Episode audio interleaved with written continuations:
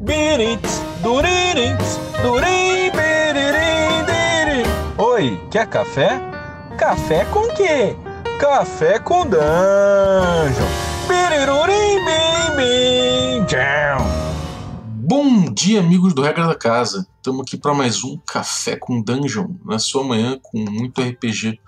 Meu nome é Rafael Balbi e hoje eu estou aqui tomando meu cafezinho e lendo várias aventuras em poucas páginas. Isso é uma coisa, uma tradição dessas aventuras de uma página que o Daniel Capua tem estudado bastante e a gente vai trocar uma ideia com ele sobre isso, não só para conhecer essa produção dele, mas também para inspirar um pouquinho você a de repente botar suas aventuras na praça também. Mas antes de chamar o Daniel aqui, eu vou lembrar que você pode se tornar um assinante do Café com Dungeon a partir de cinco reaisinhos. Não são nada e você, além de tudo, participa de um grupo de Telegram, participa de sorteios e recebe conteúdo extra. Então, picpay.me barra café com dungeon, chega mais. Então, pô, bem-vindo de novo, Daniel. Olá, Balbi. Estou aqui tomando um café curto, de uma página só, e que cabe em qualquer sistema. Hum, isso é um detalhe importante a respeito dessa produção. Conta aí, cara, você você estava afim de produzir umas aventuras e tal, como é que você chegou nesse formatinho pequenininho, enxuto? Como é que você chegou nesse ponto aí? É uma ideia que eu tinha já há um bom tempo, principalmente para one-shots e coisa assim. Eu sempre escrevi as minhas aventuras. Então, é, era muito bom e vem também de um tempo de faculdade em que eu aprendi que fazer leitura de slide é uma coisa chatíssima. Então, se você está na faculdade agora ouvindo o Café com Dungeon, não faça leitura de slide. Faça um slide que tem uma imagem importante, gráficos importantes e tem uma palavra que vai te lembrar o que você tem que falar. Né? E é usando esse modelo que eu falei, olha, na hora que eu fizer a minha aventura, eu tenho que ter uma preparação parecida. Eu tenho que ter pouca coisa escrita, mas que eu consiga bater o olho e saber que, ó, aqui eu tenho que falar X coisa, aqui tem tal personagem que é importante, que eu não posso esquecer de botar ele. Né? E aí nisso eu comecei a organizar as coisas, só que para passar para os outros é diferente, para passar para os outros, por mais enxuto que seja, ainda vai ser um texto. E em algum momento eu acabei caindo em um texto que era desse tipo, e recentemente, na Dragão Brasil também, eles começaram a fazer uma página lá de aventura, da, eu esqueci o nome agora, mas também é uma aventura curta, aventura de uma página, uma coisa assim. E, e aí me inspirou a voltar a fazer isso e fazer várias outras histórias que eu estava planejando deixar elas já no, no, papel arrumadinhas, com formatação bonitinha assim. Uma coisa que é curiosa a respeito dessa, desse formato é que você precisa conseguir um, um grau de concisão elevado, né? Você não, não pode botar muita informação, você tem que trabalhar as, as lacunas da sua, da sua proposta. Qual, qual, quais cuidados que você tem que ter e como é que é esse trabalho de você limpar o teu texto, de você passar a sua ideia de uma forma tão sintética? Eu vou dizer que a primeira coisa é você ter em mente o que, que você quer contar, né? qual que é a ideia. Mas depois é puramente o trabalho que você falou mesmo, de cortar. Você vai fazer o texto, ele vai ficar grande, e aí você tem que ir caçando onde que você colocou coisa demais, onde você descreveu coisa demais.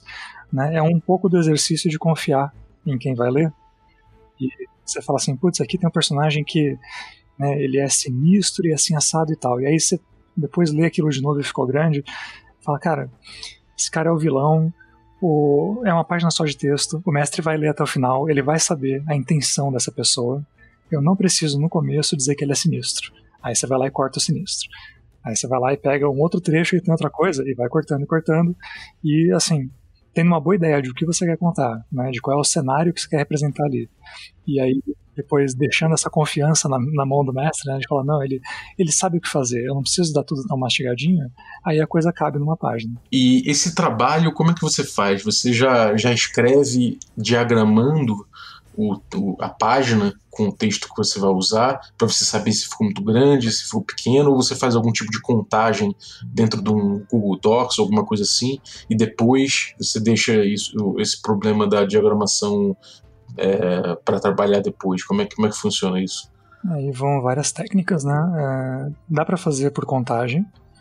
Né? O, os textos que eu faço têm mais ou menos 4 mil caracteres, então eu já olhei para isso e tentei usar isso como meta mas não é o ideal. O ideal é realmente já deixar a coisa meio formatada, do jeito que você quer, na estrutura que te ajuda a enxergar, né? Já ir escrevendo em cima daquilo, deixar passar e depois, né, tentar enxugar um pouquinho. Mas é legal você falar disso porque tem vários métodos de criação de aventura que eu acabei experienciando por fazer é, o processo inteiro. Então, eu faço ali uma capa, né, que vai pro, tudo pro drive-thru. Então ele tem um formato de capa específico, que é tipo uma capinha de caderno mesmo, né, que ela é mais alta do que larga. Só que o texto em si, eu prefiro escrever numa página de lado. Então ele não pode ser só um recorte, não. Eu posso pegar o meu texto como está ali, dar um print screen e mandar ele virar capa. Então eu fui fazer a capa. É, eu também desenho, né, e modelo, então eu resolvi fazer as capas com uma arte mega diferente, assim, que eu pudesse usar poucas cores, fazer uma coisa mais conceitual, né, principalmente baseado em arte minimalista. E com o tempo fui pegando mais gosto ainda disso. É um, é um, trabalho toda parte. E isso gera história também. Chegou um ponto que, por exemplo, eu queria fazer uma aventura, porque eu estava passando lá para escolher qual era a letra que eu ia fazer. A primeira aventura é Invasão Ninja. E eu tinha uma letra lá que era toda, né, samurai, assim, toda, toda, toda japonesa. E aí eu fui descendo, descendo, descendo, e eu passei por uma aventura, por uma aventura não, por uma fonte que era totalmente western, que eu peguei há muito tempo para fazer um outro trabalho. Eu falei, caramba, eu preciso usar essa fonte. E aí a nossa quarta aventura é Matar ou Morrer em Westport, porque eu resolvi que eu precisava escrever um western e fazer o processo te dando ideias, né? Então começou com algumas poucas ideias e tal, mas quanto mais eu me envolvia com a coisa, mais eu estudava ideias e mais eu entrava na, na, no processo, porque você né, se empolga. Né, é, é, dá trabalho fazer. Quando eu fui fazer o Western, por exemplo, não tinha leitura disso, não tinha é, o que podia ser uma história legal, mas eu fui atrás de ver. Né? E aí eu aconselho quem está ouvindo, que quiser desenvolver histórias, né, quiser fazer as suas próprias aventuras num formato menor, tentar seguir esse tipo de organização para se ajudar, né, faça coisas que você não imaginava. Porque correr atrás de como faz uma vai dar muito trabalho, mas é um aprendizado que você leva para todas as outras. Uhum. E todas essas aventuras são agnósticas de sistema, né? Que quer dizer que qualquer você pode pegar e aproveitar em qualquer sistema que você preferir. Quais os cuidados que você toma para que isso funcione independente do sistema, né? Como é que você, como é que você pensa isso? Tem você, você no fundo, quando você cria isso, você fica pensando, pô, mas seria bom se eles usassem tal sistema ou, ou, ou sei lá, ou você chega num grau de abstração que você realmente é, abre mão de pensar nisso. É, eu abro mão de pensar num sistema específico, mas eu não deixo de pensar que existe um sistema. Então, muitas vezes eu vou dizer assim coisas como Uh, nesse ponto, é interessante que você deixe os personagens fazerem, né, os jogadores fazerem um teste de percepção de alguma maneira. Né? Então aqui você deveria ter um, um, confronto social. Né? Eu sempre penso que tem que ter um confronto social, intelectual e um físico. Né? Então, e se possível, tem um outro método que eu tentei usar, mas é bem mais difícil. Eu aconselho para quem quiser tentar o exercício da coisa você pensa num exercício, num exercício, num método que seja fazer um encontro físico ou social, o outro que é social ou intelectual, né? e o outro que é intelectual ou físico. E aí isso é muito injusto com o jogador, porque o jogador que não conta nada em físico, mas ele é muito social e muito intelectual, ele tem um personagem sábio, assim, né? Ele vai poder escolher a melhor das habilidades dele em cada uma das situações. É claro, é muito difícil você fazer isso, né? Mas sei lá, você quer abrir uma porta. Abrir uma porta para mim é físico intelectual. Porque você pode ser esperto e conseguir né, colocar ali um araminho e virar e na técnica fazer a coisa, ou você pode meter o pé na porta. Né? São dois jeitos de resolver a coisa. Eu tento, quando eu vou fazer as aventuras, colocar esse equilíbrio. Ter desafios de todas as maneiras, até porque o físico é muito fácil e ele é muito comum e ele cansa. Se tiver uma história muito pequena que todos os desafios são físicos, né, vai ser porrada, porrada, umas desculpinhas, porrada, porrada, e aí uma desculpa grande para a porrada final. Eu acho que tem a mínima graça. E qual o cuidado que você toma para você pensar dessa forma uma aventura mas você de repente não, não levar o mestre a um caminho de podar a agência do jogador. Eu digo isso porque é, quando você pensa que um desafio é necessariamente físico ou mental, por exemplo, é, você está partindo de um princípio que o jogador não vai tentar uma forma de resolver aquilo de uma forma social, por exemplo. Ainda que de repente ele pode te surpreender com isso, ele possa te surpreender com isso. Como é que você compõe na tua aventura é, uma abertura de possibilidades para isso? Acho que só através dessa variação. Porque isso entra um pouco naquela confiança que eu disse que a gente tem que ter no mestre, de falar, certo, aqui está a minha aventura e eu tenho um limite de espaço que eu criei, né, de uma página para apresentá-la. Então eu tenho que entender que a, se eu der opção suficiente, se eu der variedade suficiente, né, nos meus né, na, na, minha contagem aqui na minha narração, o, o mestre vai poder variar e vai poder fazer com que os jogadores tenham essas ideias e surpreendam ele e façam coisas diferentes. Isso num desafio sendo social ou, ou mental, etc., eu na verdade estou só me é, policiando para que eu não faça uma aventura que tem só um tipo de desafio e fique chato. E aí, claro, se eu faço ele de várias maneiras, né, e o mestre pega um grupo que ele sabe que é né, o grupo dele mais pro físico, ou mais pro mental, ou mais para jogos sociais, aí ele consegue fazer as adaptações dele, burlar um dos desafios, aí os outros dois são fáceis dele adaptar. Né? O problema é ele pegar um grupo que é de um jeito, e aí a aventura é de outro. E aí ele vai problema para adaptar todo momento que ele quer passar daquela aventura. É, uma coisa, uma coisa que, é, que, que é interessante também é porque é, é que você, quando faz isso, você está pelo menos dizendo que para você pelo menos existe uma solução é, verdadeira, uma solução direta, mas que há possibilidade, outras possibilidades que o mestre pode contemplar que são que vão surpreendê-lo, né? Então, realmente você não precisa, é, você vai trabalhar com lacunaridade, né, no teu, na tua aventura. E às vezes a gente não vai nem chamar isso de solução, porque eu tô colocar situações que gerem, né, esses problemas e enfrentamentos, mas que podem ser totalmente ignoradas. Tem situações em aventuras. Hoje mesmo estava fazendo uma aventura que vai ser lançada daqui a três semanas só. Quando for ao ar o Café com Dungeon, talvez sejam duas ou uma, né? Mas é, tá na fila que é a Super Queda. É uma aventura de super-herói e você tem dois jeitos de descobrir uma certa informação. Então você pode usar aquele jeito, você pode ignorar aquele jeito e mais adiante na história você vai conseguir aquela mesma informação de outra maneira. Você tem a oportunidade. É um jeito também do mestre poder lidar com isso e falar: olha, vocês têm um jeito aqui que é muito é, inteligente e tático de lidar com a situação e vocês não conseguiram. Não faz mal, porque a aventura não vai deixar de andar por isso, vocês não vão deixar de se divertir, porque tem como chegar lá por outros meios, né? É bem difícil fazer isso em uma página, né? Várias opções em, em um espaço tão curtinho assim, né? Ainda mais quando a história é intrincada e tal, mas parte disso também é você reservar uma parte do seu texto para explicar, olha, o que está acontecendo na real é isso aqui. E aí o vai falar, tá, isso aqui é importante, isso aqui está acontecendo na real. O resto todo é como é planejado algum encontro e tal coisa. Se não der pra fazer o resto todo, ele sabe o que tem por trás. E aí ele tem como improvisar. Uhum. Bom, então vamos atacar cada, cada aventura que você trouxe. Primeiro, a filha do Bárbaro, que ela tá, ela tá pra, pra Pay What You Want, né, no Drive to RPG. De especial do Dia dos Pais, né? Porque a gente tá gravando, pelo menos, antes do Dia dos Pais. Sim. E conta pra gente qual é, qual é, o, qual é a premissa dessa aventura aí. A premissa é muito simples. Nós tínhamos que ter uma aventura de Dia dos Pais chegando aí. Uh, eu ia participar de um concurso que pedia isso. Eu falei, perfeito, né? Já é um tema que eu nunca ia escrever. E aí vi o desafio e achei interessante. Falei, vamos aproveitar, né? Basicamente, o, um grupo medieval, né? Embora vale, vale ressaltar, né? As aventuras, cada uma vai num tema diferente. Quando você vê as capas, elas se saca na hora o que, que são. Mas essa é D&Dzão medieval, fantástico. O pessoal tá andando e encontra uma menina, uma Bárbara, adolescente. E não de nome Bárbara, mas sim Bárbara por classe de D&D. E ela perdeu o pai. E ela vai pedir ajuda pra galera. Né? A galera viu o pai dela numa montanha. Né? Eles acamparam de noite e aí tinha uma sombra lá observando eles, um cara muito estranho. Né? E eles ficaram, assim, todos né, achando que iam ser atacados. Não foram atacados, no dia seguinte encontra a menina e fala, pô, a gente veio lá vamos ajudar. Né? E aí, mais que isso, é uma página só, seria spoiler. Sem dúvida. Bom, e aí você tem a aventura dos ninjas, né? Conta pra gente como, como, é, como é que é essa aventura. Ele tá, tá, tá tudo no, no do Drive-Thru RPG, né? Tudo no Drive-Thru, tá tudo por 50 centavos de dólar.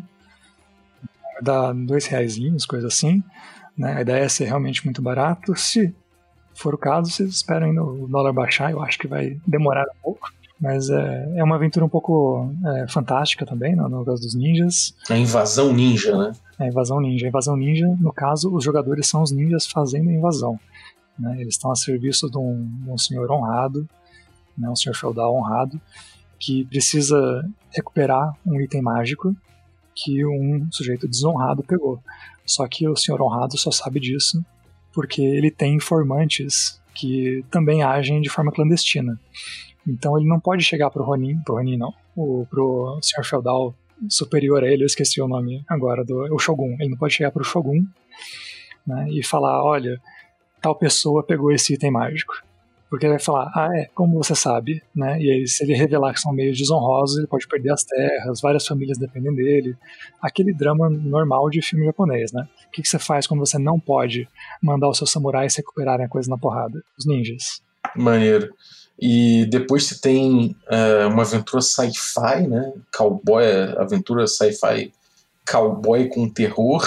e alienígena. Essa é uma aventura mistureba. Qual é o lance dessa aventura? Cara, é uma mistureba. É, é tudo isso que tinha aí. Eu tinha. Essa aventura tem uma história interessante porque o meu grupo perguntei para eles o que, que, eles queriam jogar e eu perguntei individualmente, né? Assim, vamos fazer um one shot, vamos parar a aventura principal, vamos, né?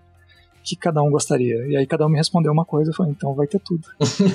e essa aventura aí, e ela ficou muito boa no final. Tipo, a costurada que eu dei, eu, eu gostei tanto que depois escrevi e mandei para lá. Quem, quem, pegar essa não vai se arrepender. É no mínimo divertido. Sci-fi Cowboy Adventure with Terror, cara, muito doido. é, depois tem o Orange Merchant, né, o mercador da, de laranjas. Qual é, aventura aí? Essa é muito boa. Tem o Mercador de Laranjas. Esse também é medieval fantástico. Né? É, essa foi, acho que, a primeira que eu escrevi.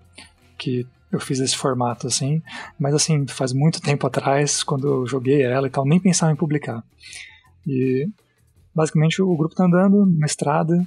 Né? No caso do meu grupo, eles estavam andando numa estrada em Dorreirinho, né? embaixo da terra. E aí tem um anão que passa lá que vende laranja. Né? Ele conseguiu um atalho que ninguém mais consegue para a superfície. Né? E aí, nesse caso aqui, na aventura, não tem nada de, de ser subterrâneo. Né? Então, você pode adaptar, é claro, como eu fiz, para mim mesmo. Mas ele conseguiu só um caminho muito bom e um fornecedor muito bom. Então, ele tem laranjas frescas e ninguém mais vende laranja fresca por ali. Só que tem uma vila que está se envenenando e ninguém sabe como, só que metade da vila desconfia dele. Então, ele tem medo de entrar na vila para vender. E assim, ele leva duas, três horas para vender, mas ele tem que entrar e sair rápido. E aí ele pede pros, pros aventureiros salvarem ele, né? Ajudarem ele. Então ele fala, ó, eu vou aqui pegar o meu caminho, vou dar uma volta, mas depois vou chegar nessa cidade aí que para vocês já é caminho.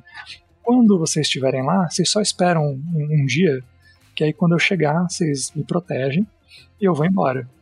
Né? Só que é claro, quando você chega na vila, você começa a investigar o que está rolando, né? Por que, que as pessoas estão sendo envenenadas. E aí, grande plot da história. Inclusive, é uma que eu gosto muito, porque dentro da estrutura de uma página, ela tem lá o, as histórias de cada um, né? E aí tem um trecho que é ele está nos matando. E aí vem vários argumentos de por que, que as pessoas acreditam que o mercador de laranjas está envenenando elas. E aí depois tem um outro trechinho que é não, ele não está não e vem vários trechos dizendo, né, vários argumentos de por que, que ele não tá. E, e, os aventureiros meus, pelo menos, eles ficaram em dúvida.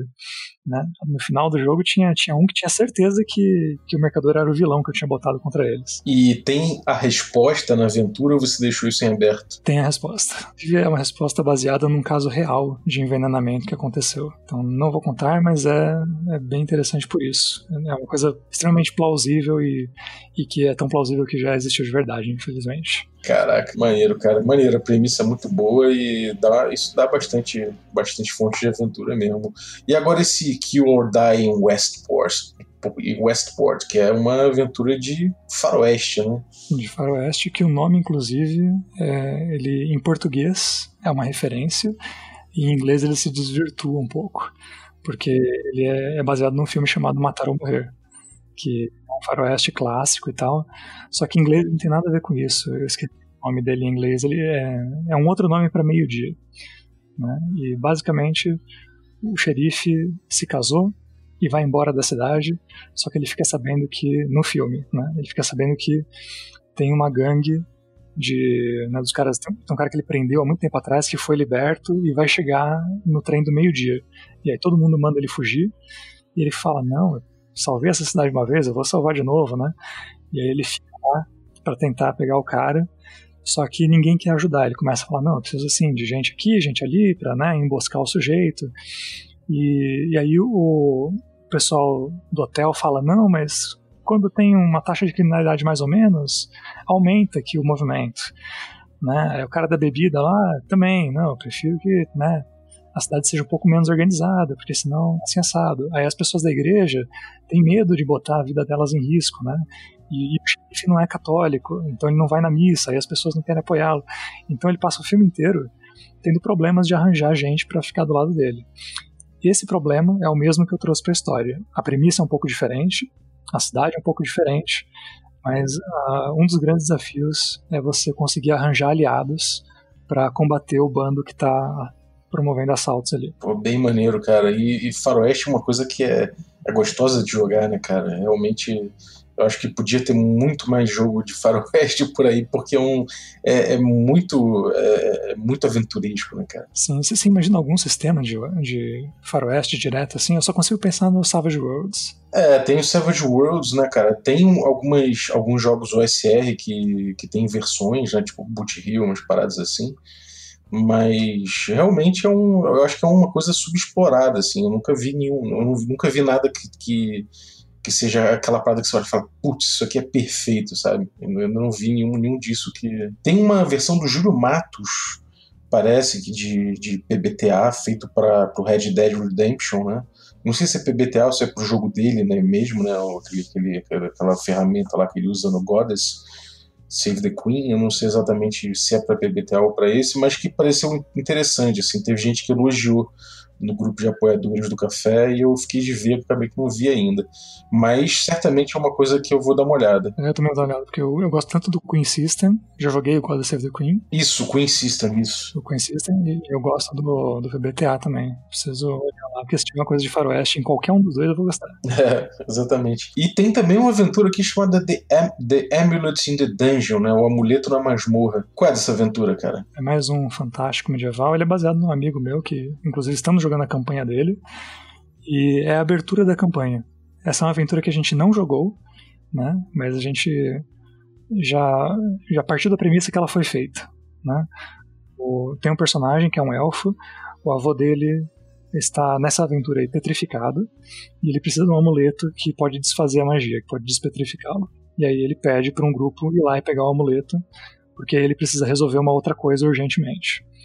E aí o grupo vai, pega o amuleto, devolve para ele, teoricamente, né, no final da, da aventura, você tem aí alguns ganchos para te levar de novo para aquela dungeon, porque tem coisas lá que não vão ser resolvidas na primeira vez, né, e tem coisas lá que você. É, e tem um amuleto, vai. Vou deixar o restante no, no mistério. Fazer uma dungeon muito grande, né, e usar as salas que eu coloquei ali no meio da sua dungeon, né. Você não precisa usar só o que tem na aventura, você pode criar uma coisa maior. Né? Mas pega o amuleto e devolve para ele, ele fala, pô, agora eu preciso, sei lá, cruzar três reinos aqui, chegar no meu avô e despetrificar ele. E até lá muita coisa pode acontecer. A aventura que eu estava fazendo com esse meu amigo, né, ele fez esse elfo, ele criou a ideia de que ele tem que salvar o avô dele, né, e eu falei, muito bem, então vamos lá, você conseguiu achar uns aliados, só que até você chegar no seu avô, eu vou botar muito problema na sua frente, e a aventura está em ele chegar até o avô. Né? Atualmente ele já chegou, já chegou, deu outro problema, ele não conseguiu salvar o avô ainda, né? Mas foram, sei lá, foi quase um ano de aventura aí, só de fazer o trajeto, de jogar o caminho, ao invés de falar, vocês viajaram uma semana e chegaram lá, né? Então, ao invés disso, eles jogaram o caminho todo. Pô, maneiro, cara. A capa tá muito boa, essa, essa, essa dungeonzinha aí tá muito bem desenhada, cara. Tá muito legal. Vermelho e amarelo, assim, né? Dá a impressão de fogo, né? Sim, tem uma. E tem, tem esse jeitão de, de print, né? De de, de, estampa, né? Que é muito legal. Em que é a questão de usar o minimalismo, né? De você pegar elementos, às vezes até bastante complexos, mas resumidos em poucas cores, né? Aqui é vermelho escuro, vermelho claro e amarelo. E dá para desenhar tudo, dá pra ter uma boa ideia do que acontece ali. Sim, tá muito legal, cara. Essa, essa capa tá excelente. E, e H, UHU to Rescue, UHU to Rescue. O, ao resgate, como é que é isso aí? Essa eu pensei que ia perder muito a, a sigla e, e, não perdeu nada, né? Porque o Ru é a União Humana Universal. É uma história de sci-fi, bem estilo Star Trek, né? Uma nave pede socorro, e aí o capitão fala, ó, vocês aí, vocês que vão descer lá e vão ver o que, que tá rolando. E aí lá embaixo, obviamente, tem né, um, um problema esperando os jogadores. Ele originalmente essa aventura é do Asa 5, o sistema que também está no Drive Thru RPG, também está de graça, né? Tá pago quanto você quiser, que foi uma aventura, né, foi um sistema que eu fiz para você jogar com cartas como sistema de aleatorização. Então, se você não tiver dados, você foi viajar e acabou a luz, não sei o que, sabe? Não foi preparado, né? E levou uma galera, aí você vai lá e pega um baralho mesmo e joga. E ela tava lá logo no começo porque em algum momento eu tenho uma batalha com naves, uma perseguição. E eu queria usar as cartas como sistema de, de perseguição e, e guerrinha de nave, sabe? Em cima do, do tampo da mesa, assim, você usar as cartas como naves. Só adaptei ela aqui, ainda tem tudo isso. Tem um foco maior na aventura do que na, na guerra de nave, que é, era o negócio do baralho né? Mas é, é, bem interessante nisso. E é uma adaptação de Star Trek, que é outra coisa que eu sinto bastante falta. Inclusive, queria fazer um apelo aí. Se alguém estiver próximo de traduzir, de trazer as coisas da Modifius, tem o Star Trek Adventures agora, que é um, é uma, um sistema muito bom para Star Trek. Eu cheguei a jogar algumas vezes com material em inglês mesmo, né? Mas carece de uma tradução. Uma tradução pegaria muito bem porque ele é muito pesado o livro. Comunidade de trackers com certeza vai ficar feliz é um livro que você deve vender até para não RPGistas, né, cara?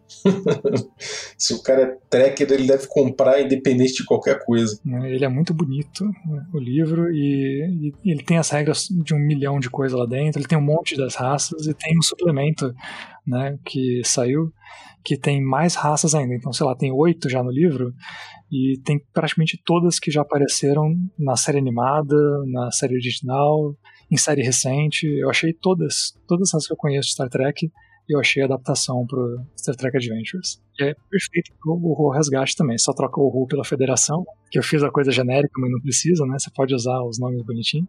Maneiro. Pô, é uma baita produção, cara. É... O que, que você pode dar de dica de, de, boas práticas, assim, faça isso, faça aquilo, faça aquilo outro e comece a escrever sua aventura? E o que, que você dá de dica do tipo, não faça isso, não faça aquilo? Qual o caminho das pedras aí pra galera que quer produzir também? Se você quiser fazer aventuras, seja de uma página ou não seja de uma página, a minha melhor dica é, pelo menos, um confronto né, um conflito, não precisa ser um confronto, precisa ser um conflito, tem que ser um problema que será resolvido, né, ou que pelo menos será enfrentado, ou que os personagens poderão fugir dele, mas eles vão ter um apresentado, falar, opa, o que fazer com isso? Um social, um físico e um mental. Tá? Varie. Se você puder variar, se você tiver já isso em mente, os jogadores vão também saber que eles não podem resolver tudo de um jeito só, e isso vai fazer eles variarem, vai fazer eles serem criativos e trazerem coisas legais para sua mesa. Então, a dica é essa: varie na hora de colocar conflitos, não coloque só conflitos físicos. Segundo, se você tiver uma ótima ideia, uma coisa que não cabe em nada, tipo o faroeste, que a gente não acha um bom para ele direto, né? Procurando cadê onde vai caber, escreve mesmo assim. Pega o sistema mais simples que der, joga ele, depois faz outro. Né? Esses dias eu estava fazendo, não vai ser de uma página, na verdade já está com 17 páginas, uma aventura de mistério um murder mystery, daqueles bem Agatha Christie. E aí eu organizei ele, joguei com os meus, com os meus jogadores, uh, a gente resolveu a coisa, foi bem divertido, e aí um dos meus jogadores, a Carol, ela tem umas três amigas que jogaram com ela o Star Trek uma vez, e depois nunca mais jogaram nada. Eu falei, cara, chama elas, porque aí a gente vai fazer de novo a aventura, né? E aí eu vou colocar vocês num papel especial aqui para me ajudar. E aí os jogadores que jogaram a primeira aventura são meio NPCs agora, né, nessa segunda aventura. E a gente deu uma melhorada e tudo mais. E se eu fosse procurar um sistema, se eu fosse parar e falar, não, mas escrever um mistério é muito difícil, porque eu tenho que organizar e tal. Cara, tendo tempo, se você olhar aquilo, né, uma vez de noite, assim, por meia hora e escrever um pouquinho, você vai chegar lá. Então a segunda dica é não desista e pegue a sua melhor ideia e vai no que você gosta, que aí você vai escrever muito melhor, tá? E para não fazer... É, não faça. O não, desista é dois, né? Ele é, é o faça, é, é, o faça mental, físico e social. O faça e não faça é o não desista, né? E o não faça, de jeito nenhum, cara, não consigo pensar no que. Não se... Acho que é isso. Não, não se corte de fazer sua aventura. Não deixa de mestrar. Mestrar é bom. A gente tem um negócio muito de querer jogar e né, acha que não, mestrar é difícil e tal. Está com seus amigos, gente. Vão lá, confiem, ajudem. Se a aventura não for muito boa, ninguém vai falar que é ruim na sua cara. E se falar também, vão falar com cuidado, vão falar com jeito que você está jogando com os amigos. RPG se joga com seus amigos. Maneiro, cara. Agora vamos dar uma palhinha aqui pra galera do, do Cavaleiro do Cosmo, que é uma classe a D&D quinta edição, né? Surpresa para mim no programa.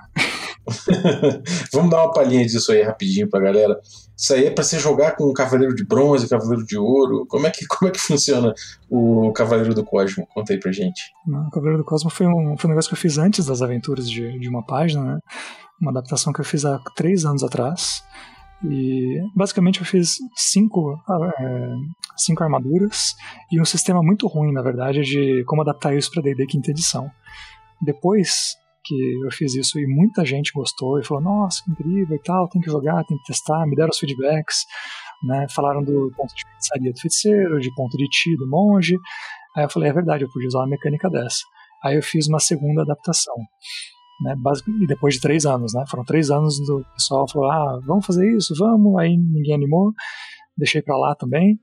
Mas aí recentemente eu voltei e tentei jogar. No começo do ano eu joguei de novo com a minha adaptação antiga e comecei a trabalhar numa nova. E aí com a nova também joguei com algumas poucas armaduras que tinham sido feitas. E depois disso, né, o, funcionou, né? Agora com pontos de chi que viraram pontos de cosmo, obviamente, né? E começou a funcionar bem mecanicamente.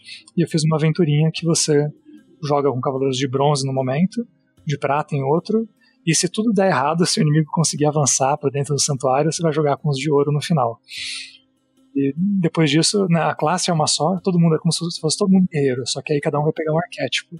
Só que ao invés dos arquétipos serem, sei lá, o campeão, e eu esqueci os outros do guerreiro, me desculpe, né, mas eles vão ser as armaduras de cada classe. E você tem um limite de quando você pode usar cada uma. Então acho que no décimo nível você pode começar a usar as de prata, e no décimo sétimo você pode começar a usar as de ouro. E, e é isso. Temos uma classe de D&D quinta edição com todas as constelações, inclusive as que não aparecem no desenho. Tem 88 arquétipos na classe. Porra, bem maneiro, cara. E, cara, tá dando dinheiro botar isso no, isso no Drive Thru RPG? Não tem retorno? É, é só, é só para botar mesmo? É, ou, ou, vale a pena o cara falar, bom, vou tentar fazer aqui um, um dinheirinho aqui, pelo menos para reinvestir em RPG? Fazendo a coisa bem feita, dá dinheiro e principalmente fazendo a coisa em inglês. Eu estou traduzindo todos os tanto que você leu aí as versões em português e em inglês, né, os títulos das coisas, porque eu estou traduzindo tudo, tirando o Cavaleiros do Cosmo, que é a versão dos Cavaleiros do Zodíaco, porque o público de Cavaleiros do Zodíaco está no Japão e no Brasil, aparentemente. Né? Estados Unidos, o pessoal que fala língua inglesa não tem esse apreço todo pela coisa. Então, e são 88 arquétipos, né? É uma de mais de 50 páginas. Eu trabalho e vai me retornar muito pouco. Aí eu acho que não vale a pena. Né? Tirando isso, as aventuras, tudo que é um pouco menor, e o baralho de aventura que eu vim falar da outra vez, tal, tudo eu tô fazendo em inglês. Em inglês vende incrivelmente mais. Eu não faço nada sobre, eu não tenho como fazer propaganda em inglês esse negócio, e vende muito. O pessoal olha no drive-thru e fala, cara, o que, que é isso? E vai lá e compra. Eu não sei como acontece. Muita coisa dessas aventuras de centavos eu vendi coisa de outras coisas. O deck de narrativa, ele vendeu três vezes mais em inglês do que em português. É porque com, com material em inglês você se comunica com o público mundial, né, de certa forma. É que todo, toda a comunidade RPGística acaba é, comp comprando uma coisa ou outra em, em, inglês fatalmente. E em português você fala com a comunidade lusófona que é bem menor, né? Sim, e tem também um, uma questão de indicação, de alguma coisa assim, porque é, vai muito longe são números extremamente díspares. Eu não acredito que, sei lá, é porque eu estou vendendo para o cara da Índia que falou, ah, vou entrar lá, e aí, como eu também falo inglês, eu posso acessar esse material, e em português eu não poderia. Né? Eu acredito que existe esse número muito maior de pessoas, mas é, é uma velocidade muito maior, é, sabe? É muito surpreendente.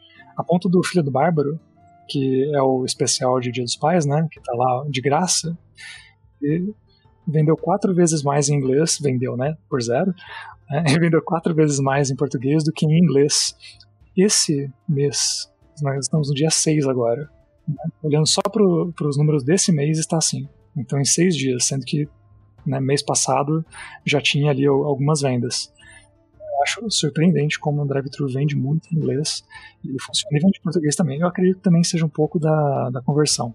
Os seus putz, né, eu, eu, dimensiono isso. O deck de narrativa mesmo eu coloquei para custar seis reais. Então é mais barato em inglês, né, porque vai dar o mesmo dinheiro, né, o preço é igual em português e inglês.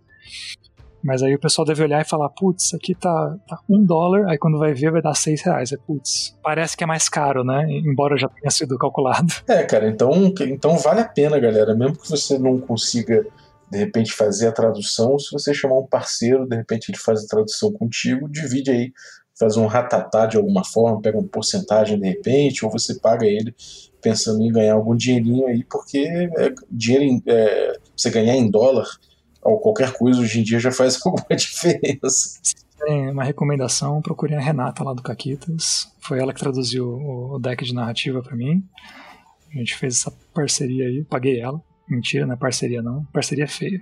Paguem as tradutoras de vocês. Então, cara, pô, maneiro tua produção, parabéns aí. E chequem lá, galera. Eu vou botar os links das aventuras para vocês, vocês darem uma olhada. A aventura, uma delas aí, você consegue pegar, a Filha do Bárbaro, você consegue pegar de graça. Assim como a versão versão de amostra, né? Ah, verdade. O Cavaleiro do Cosmo, para quem se interessou pelos Cavaleiros do Zodíaco aí, tem, tem uma versão de amostra que tem oito níveis, que é um pouco menor e não tem armaduras de prata e ouro, né? Só tem algumas de bronze. Mas é bom para conhecer já como é que ficou a mecânica da coisa, ver se curte, e aí você aproveita se quiser levar a campanha para frente, aí pega o maior. Uhum. Maneiro. Então fiquem ligados aí e mãos à obra, galera. Vamos produzir também, porque realmente é uma, é uma, uma oportunidade maneira de você participar aí da, da comunidade, de você botar coisa no mercado e começar a sentir como é que é fazer parte do, das criações aí do RPG. Então valeu, Daniel. É, algum recadinho final para todo mundo aí? Puxa, eu agradeço. Uh, joguem a Filha do Bárbaro. Se o Dia dos Pais já passou, ano que vem tem de novo, vão lá pegar. E é isso, sejam criativos, que eu também quero mais histórias. Eu quero western, eu quero ficção científica, eu quero coisas que me surpreendam, porque é muito legal pegar as coisas que eu imagino e colocar no papel, mas é muito mais legal com mais cabeças pensando nas coisas. Então, venham sim para o mundo escrever aventura, jogar lá no Drive-Thru. Então, é, valeu, cara, pela tua presença aqui valeu você que ficou ouvindo a gente até agora. Queria agradecer você e também os nossos assinantes que tornam possível essa aventura. Então, muito obrigado aí aos nossos café expresso, os nossos café com creme e também os nossos café gourmet, que são o Biratã, Augusto Lima, Ricardo Mate, Adriel Lucas, Rafael Cruz, Abílio Júnior, Ray Galvão, Francioli Araújo, Rafael Caetano Mingorance, Xerxes Lins, Pedro Cocola, Erasmo Barros, Ulisses Pacheco, Daniel Melo, Matheus Hamilton de Souza, o Guax e o Denis Lima. Muito obrigado, galera. Valeu pelo apoio de vocês. A vinhetinha de hoje eu quero agradecer ao Ulisses. Valeuzaço, Ulisses. Ficou muito maneira a sua vinheta aí. É, você que está ouvindo aí, quer participar também do Café com Dungeon mandando sua vinheta, manda aí o áudio pra gente via WhatsApp no número que eu botei ali na descrição do episódio e ceda pra gente os direitos de uso da sua voz aí, pelo menos no contexto da abertura do nosso podcast. A gente vai ficar extremamente grato e vai agradecer no final, obviamente. E até a próxima.